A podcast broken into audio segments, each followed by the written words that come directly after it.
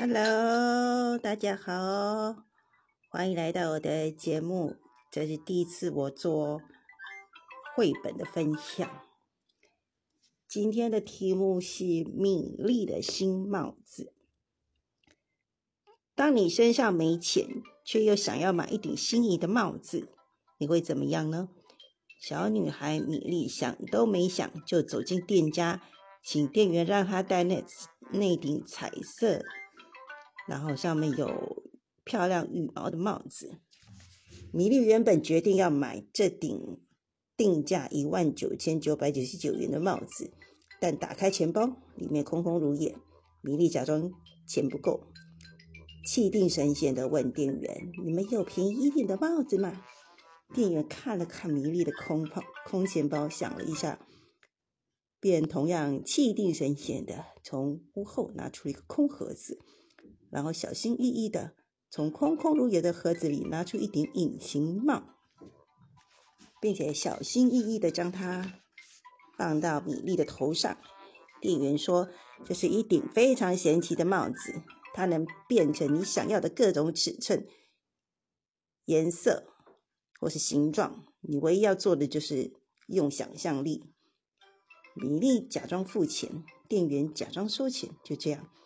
米莉戴着一顶大家都看不见的帽子离开店家，假装自己头上有一顶新帽子的米莉，并没有忘记老板的叮咛，所以他说：“现在我必须想象它是哪一种帽子。”就这样，在回家的路上，米莉的新帽子不时变换，走到哪里变到哪里。先是羽毛帽，接着是孔雀帽、蛋糕帽、花盆帽、喷泉帽，那异想天开。史无前例的画面，让人看的真是开心极了。没想到米莉走着走着，突然发现每个人都和她一样，戴着一顶自己专属的帽子，甚至连猫狗都不例外呢。欢乐的画面一直延续到家门口。看来即将高耸入云的帽子会让米莉进不了家门。于是米莉重新想象，这才戴着一顶大小适中的新帽子进屋。米莉问爸爸妈妈：“你们喜欢我的新帽子吗？”妈妈有点纳闷，因为米莉没戴帽子啊。不过大概是经常看到女儿沉浸在各种想象吧。米莉的妈妈马上就心领神会的说道：“你的帽子真是神奇呢，真希望我也有一顶。”结果米莉告诉妈妈：“你有啊，你只要想象就好了。”果然，米莉的这句话点醒了平常是脚踏现实、已经不太凭空想象的爸妈一起加入。他们盖各自戴着一顶见怪不怪的帽子，和米莉共进晚餐。米莉乐的嘴角上扬，在夜里还继续做着戴帽子的美梦呢。好，说到这边呢，我想要回头有一页的那个对话蛮可爱的，就是米莉跟店员的对话。我来念一下这个哦。啊哈。店员突然想说：“啊，从这页开始，我看看 NG 了一下。”店员小心翼翼的拿出帽子，把它戴在米粒的头上。它真的是好适合米粒。米粒说：“谢谢，我非常喜欢。”他把手手伸进钱包，拿出所有的钱交给店员。“谢谢您，夫人。你要不要把帽子放在盒子里啊？”不用了，谢谢。我想带着它。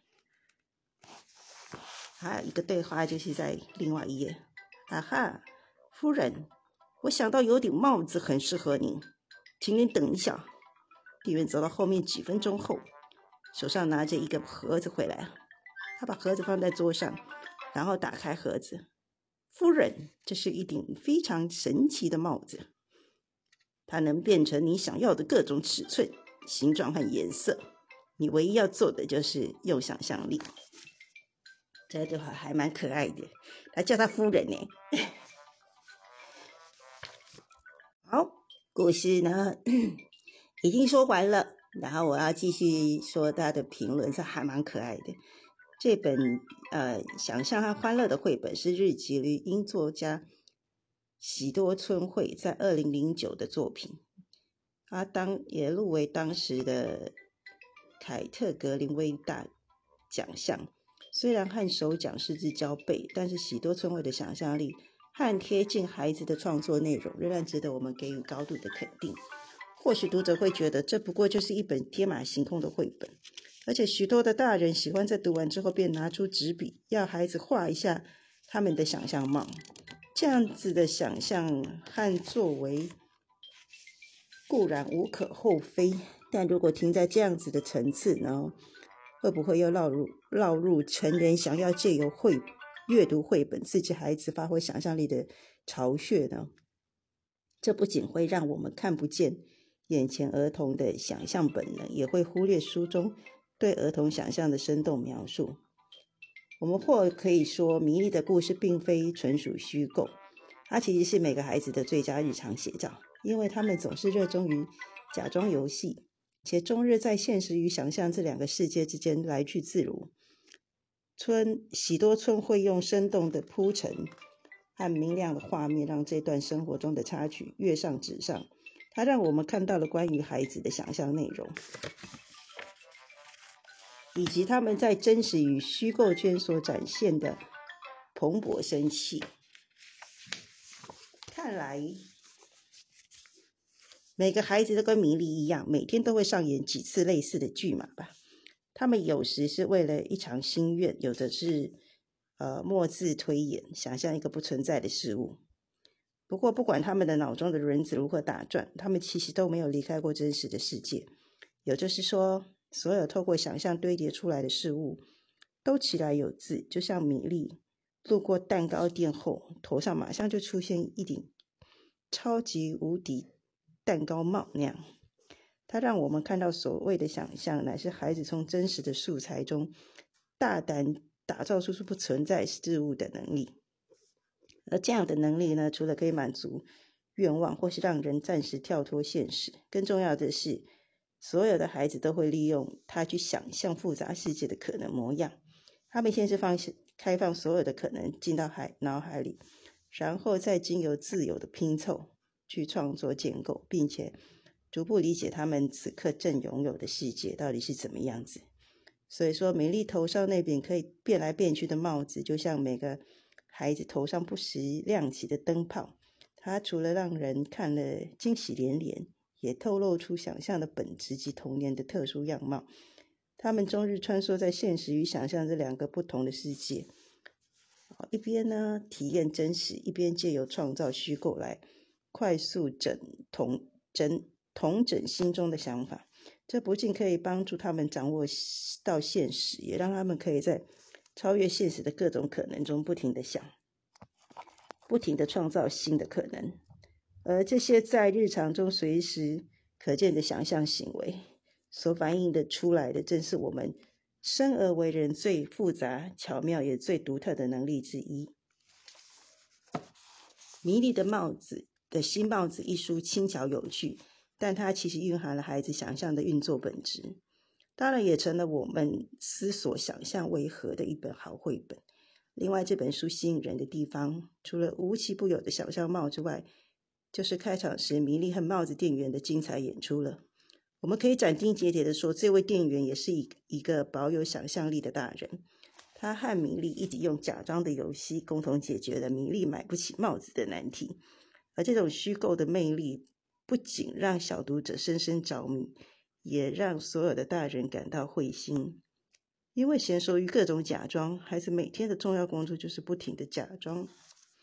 假想不停的在生活场域场域中点满他们的想象之火。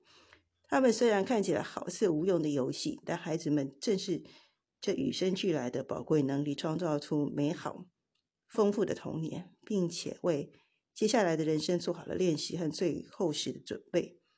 而童年对成人的最大启示就是：只要愿意，每一个人都可以创造出属于自己的。帽子，而人生美味与否，就端看这顶帽子的有或无了。我来加一点点我自己的感想，我觉得是可爱的故事。然后我也觉得那个店员跟米莉的那个假装的对话是蛮可爱的。那最后一句的评论，我觉得蛮好的。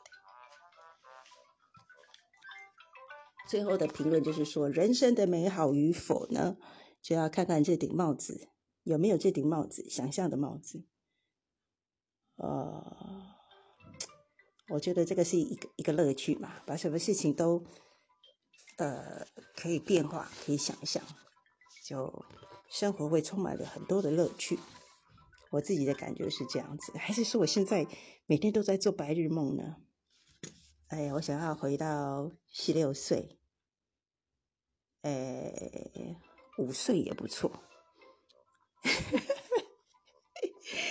那个年纪不断的倒退，我我真的有觉得小孩子真的可爱，学龄前的啦，真的是太可爱，因为他们的想法都是不会去用。呃，地位或者是一些偏见去定义一个人所遇到的人。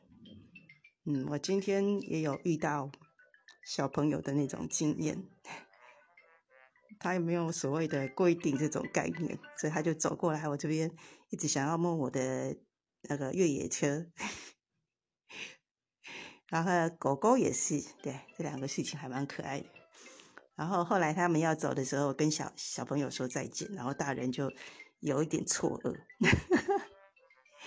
呃，那个呃，生活很多事情呢，都是可以点燃那个喜悦的亮点，这是我的感受。好，谢谢你的收听，下次再见。